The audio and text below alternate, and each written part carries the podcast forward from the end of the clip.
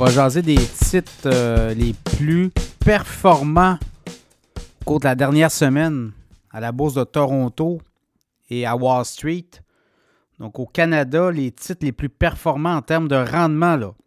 rendement boursier, Ivanhoe Mines, titre euh, minier, 11,6% de hausse cette semaine. Barrick Gold, on parle de l'or dans le podcast, mais 8,2% Barrick Gold.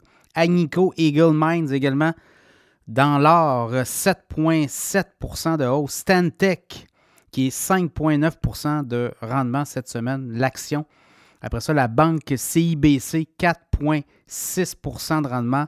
Nouvé, qui est une compagnie techno, on en parle souvent dans le podcast, 4,5% de rendement. La Banque royale du Canada, 3,4% de rendement. Brookfield, 2,7% 2,3% excusez, de rendement. Shopify a continué 2,2% Enbridge dans le gaz naturel 2% Tech Resources 2% Canadian Natural Resources 1,4% Manulife dans l'assurance 1,3% Donc, voyez-vous, la Banque de Montréal 1,1% de rendement cette semaine. Du côté américain, du côté de Wall Street, les titres qui ont performé, ça bouge vite là, du côté de Wall Street, évidemment, au niveau de la performance sur une semaine. Ben écoutez, euh, je regarde vite, vite, vite. Workday, 15,5% de hausse. Coinbase dans les crypto-monnaies, 14,1 une plateforme de transaction.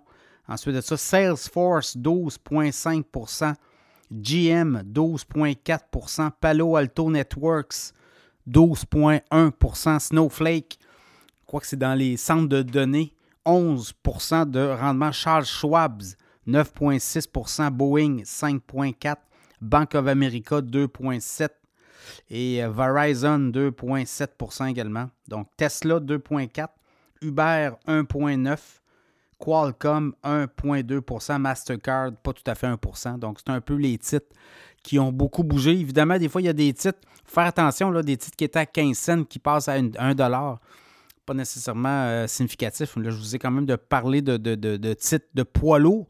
Donc voilà, quand même des, euh, bonnes données, euh, des, bonnes entreprises. Là, on le voit, les financières reviennent. Est-ce que les financières reviennent à la vie? Ça sera à suivre.